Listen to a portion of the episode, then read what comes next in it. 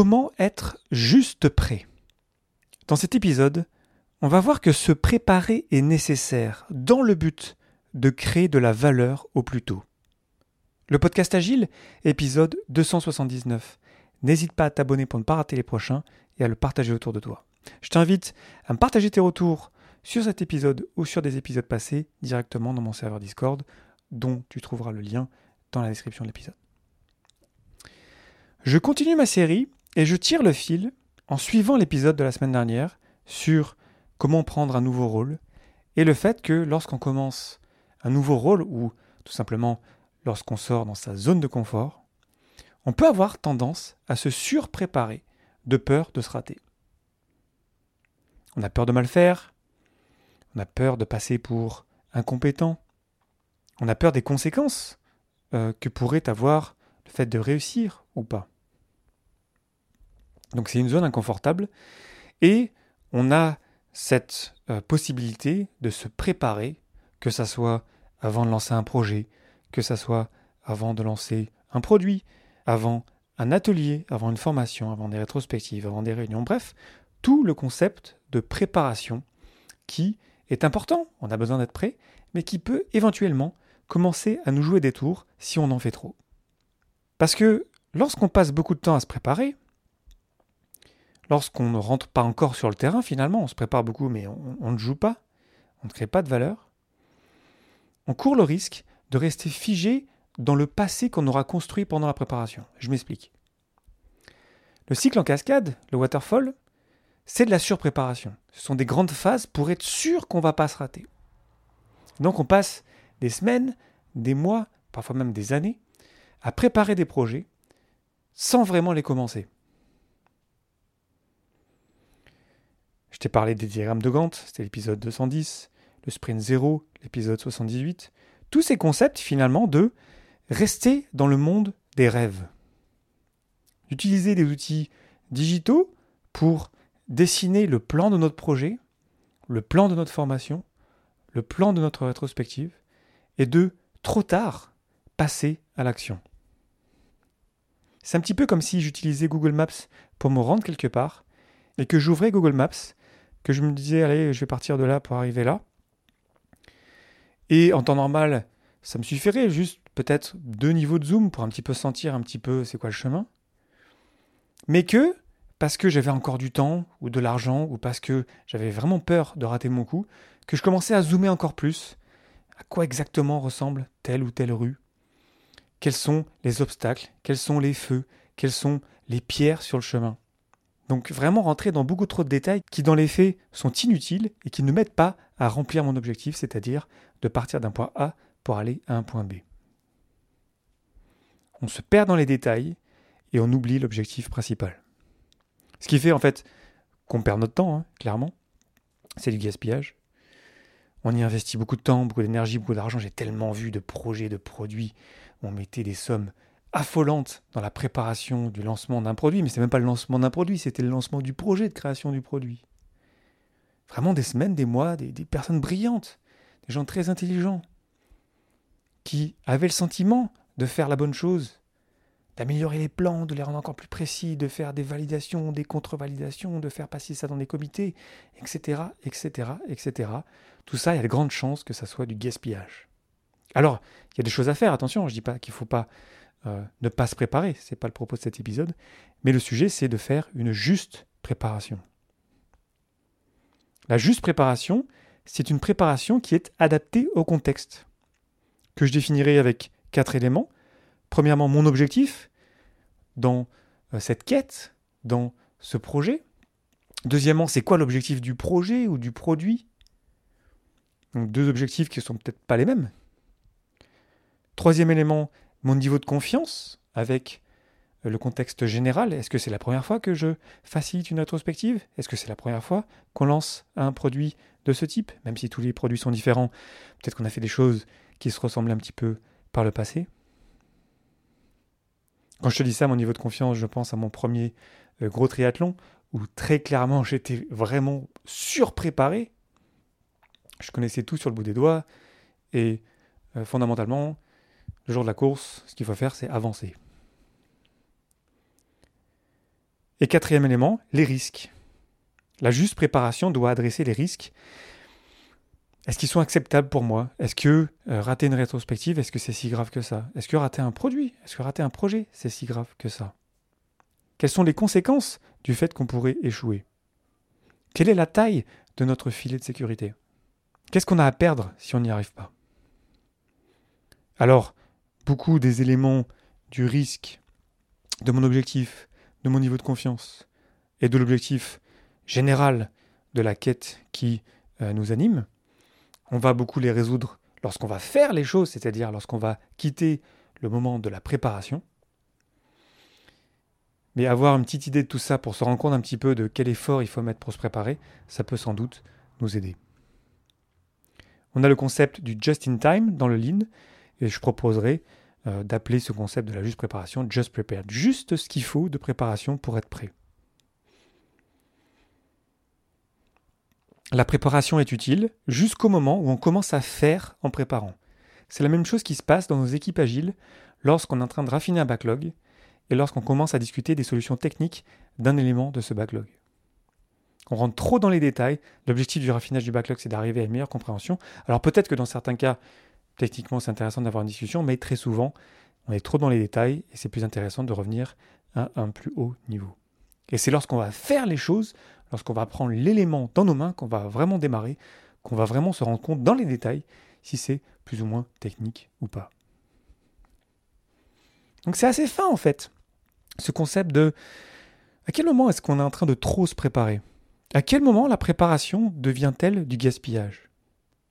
Qu'est-ce qu'on peut faire pour raccourcir la préparation pour démarrer la création de valeur au plus tôt Un élément de préparation dont j'ai parlé que je trouve intéressant, c'est par exemple le Lean Canvas. L'épisode sur le Lean Canvas était l'épisode 47 et finalement le concept général des canvas. Un canvas, c'est souvent une feuille à quatre avec des cases qui nous permet, parce que c'est juste des cases à remplir, à être sûr qu'on ne fasse pas d'autre chose qui soit inutile.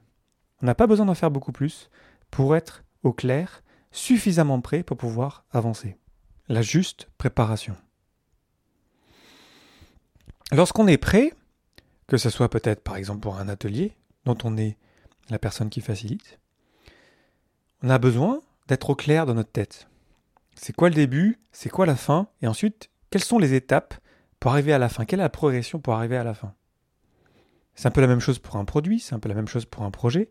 Cette idée d'être clair dans notre tête, ça veut pas dire qu'on a tous les détails en tête, non, c'est pas ça. C'est qu'on a cette vision d'ensemble pour sentir si, ok, je comprends ce qu'on va faire ensemble et je me sens en confiance pour pouvoir démarrer.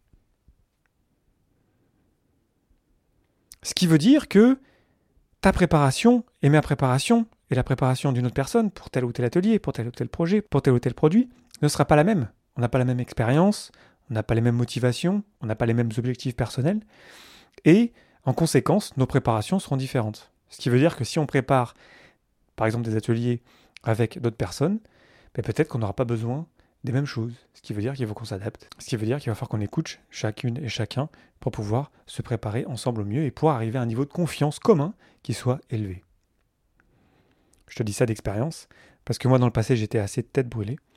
Et j'ai appris à composer avec mes co-créateurs, par exemple, de formation ou d'atelier, pour comprendre que, ouais, bon voilà, moi je suis à l'aise avec l'improvisation, je suis à l'aise, j'ai compris l'idée générale, je n'ai pas fondamentalement besoin de savoir tout ce qui va se passer, je fais confiance au processus, si tu veux.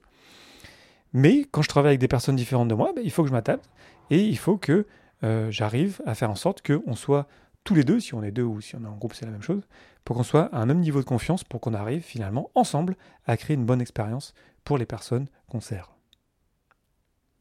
La préparation d'ailleurs, ce n'est pas non plus préparer pour les autres. On ne prépare pas les choses qu'on doit faire ensemble. Typiquement, les propriétaires de produits qui préparent des sprints en avance, euh, non. Les sprints se préparent lorsqu'on est en planification de sprint. Donc tout le travail qui peut se passer avant un sprint, il faut qu'il soit réduit au minimum juste pour être prêt. Mais on ne démarre pas un sprint avant qu'il ait vraiment démarré. On peut réfléchir, on peut avoir des idées, bien sûr, mais on ne prépare pas un sprint en avance. On ne retire pas leurs responsabilités aux personnes qui sont censées le faire, c'est-à-dire euh, toute l'équipe Scrum et encore plus euh, les développeurs. Donc on ne fait pas les choses en amont. Faire les choses en amont, c'est souvent du gaspillage. Encore plus dans nos contextes agiles, lorsqu'on est souvent dans des équipes, et dans le fait que la magie va se passer lorsqu'on est ensemble. Je vois beaucoup de gens qui préparent des choses un peu de leur côté en se disant je vais préparer, comme ça on va pas perdre de temps. Et finalement, ça tue l'intelligence collective parce qu'en fait, on a déresponsabilisé les autres personnes qui se retrouvent dans un meeting avec des choses déjà faites pour elles. Et la personne qui les a préparées y a mis encore tellement d'efforts, tellement d'énergie qu'elle se dit bah non, mais mon plan est super, pourquoi vous voulez changer? En fait, tu n'aurais pas dû préparer ton plan. Tu n'aurais pas dû préparer ça. Ça, on est censé le faire tous ensemble. Donc le but, comme je dis souvent, c'est jamais l'efficience, c'est l'efficacité. Lorsqu'on essaye de suroptimiser un système ou par exemple une équipe qui travaille ensemble en surpréparant, en fait, on la fait ralentir, on tue l'intelligence collective, on tue l'engagement et ça ne nous fait pas être plus efficace. J'aime beaucoup la citation du président Woodrow Wilson, qui était président des États-Unis au début du XXe siècle, qui répondait à une question sur sa préparation lorsqu'il donnait des discours. Et il répond Ça dépend. Si je dois parler 10 minutes, alors j'ai besoin d'une semaine pour me préparer. Si je dois parler 15 minutes, j'ai besoin de 3 jours. Si c'est une demi-heure, 2 jours. Et si c'est une heure, alors je suis prêt dès maintenant. Ce qui veut dire que, dépendamment ben voilà, du contexte, de l'objectif, de la durée, de ce qu'il faut que je livre, je vais adapter mon niveau de préparation. Et dans le cas de euh, l'art oratoire, du public speaking, plus c'est court, plus il faut de préparation. C'est connu que les TED Talks, ça prend environ 6 mois à préparer. C'est 18 minutes et c'est énormément de travail pour juste arriver à livrer quelque chose de très très clair en 18 minutes. Ce qui est un challenge incroyable. Ensuite, dès l'instant où on s'est préparé et où on démarre finalement la création de valeur, il faut qu'on soit prêt à tout laisser tomber. Il faut qu'on soit prêt à l'inattendu, à s'adapter. On est agiliste et on sait que le monde bouge, que le monde est complexe et que même si j'ai fait une super préparation, peut-être qu'en fait, euh, très très vite, euh, premier sprint, finalement, le produit qu'on voulait créer, en fait, c'est pas du tout ça qu'il faut qu'on crée. On a des retours des utilisateurs, euh, en fait, finalement, voilà, beaucoup de choses qu'on a préparées ne servent plus à rien. Et tant mieux, c'est une bonne nouvelle. Alors que si on reste accroché à notre plan, accroché à notre préparation, finalement on rejette les retours du système et on n'est plus dans l'adaptation au changement plus que le suivi d'un plan, d'une des valeurs du manifeste. J'adore l'un des quatre principes du forum ouvert dont j'ai parlé dans l'épisode 115, qui nous dit Ce qui arrive est la seule chose qui pouvait arriver. J'adore cette idée de lâcher prise, de dire que voilà, c'est arrivé, ce qui arrive est la seule chose qui pouvait arriver. Ce qui veut dire que même si on s'est bien préparé, c'est justement parce qu'on est préparé qu'on peut s'adapter, qu'on peut réagir au changement. Si on n'est pas prêt, si on n'a pas d'objectif personnel du produit, si on n'a pas conscience des risques, si on n'a pas conscience du contexte, alors là on est sujet aux perturbations qui vont nécessairement arriver. Mais si on est prêt, si on est juste prêt, alors on peut réagir, dire ok d'accord, on va changer de direction, on va s'adapter, on va prendre ça en compte, ça on va le rejeter. On ne restera pas bloqué dans notre préparation, dans nos plans en disant mais non, on avait dit qu'on ferait ci à telle date. On va pouvoir prendre les bonnes décisions au bon moment, parce qu'on est au clair sur finalement le contexte général qui nous entoure, et parce qu'on est conscient du fait que finalement euh, la création de valeur, elle commence lorsque vraiment on s'y met, et la préparation, ben, ce n'est pas la création de valeur. À un moment donné, il faut y aller et il vaut mieux qu'on y aille plus tôt que trop tard. C'est toujours mieux de savoir plus tôt qu'on est dans la mauvaise direction. C'est ce que je dis souvent, par exemple, dans des startup week-ends. Aujourd'hui, voilà, moi je connais des startups qui travaillent sur des concepts pendant deux ans et au bout de deux ans, ils se rendent compte qu'en fait, ils n'avaient pas de clients. Le sujet d'un startup week-end, c'est de faire en sorte que vous vous rendez compte de ça en deux jours. Donc attention à ne pas trop se préparer, à passer à l'action au plus tôt. Ça ne veut pas dire qu'il faut faire n'importe quoi, tu l'as bien compris, mais d'ajuster le niveau de préparation par rapport à ce qu'on va en faire finalement. Mais d'ajuster le niveau de préparation par rapport à ce qu'on a besoin et surtout dans le but de créer de la valeur le plus rapidement possible. Je t'invite à me partager des retours sur cet épisode directement dans mon serveur Discord. C'est un sujet super intéressant en vrai, parce que c'est partout, et comme tu l'as vu avec le sprint zéro, avec euh, même tout le waterfall, tout le cycle en cascade, cette idée de préparation, cette idée de ok, je veux tout contrôler, cette idée de je veux être sûr qu'on va y arriver, ben en fait, c'est très antinomique avec l'agilité, avec le fait que le monde est complexe, ça bouge et il faut qu'on l'accepte.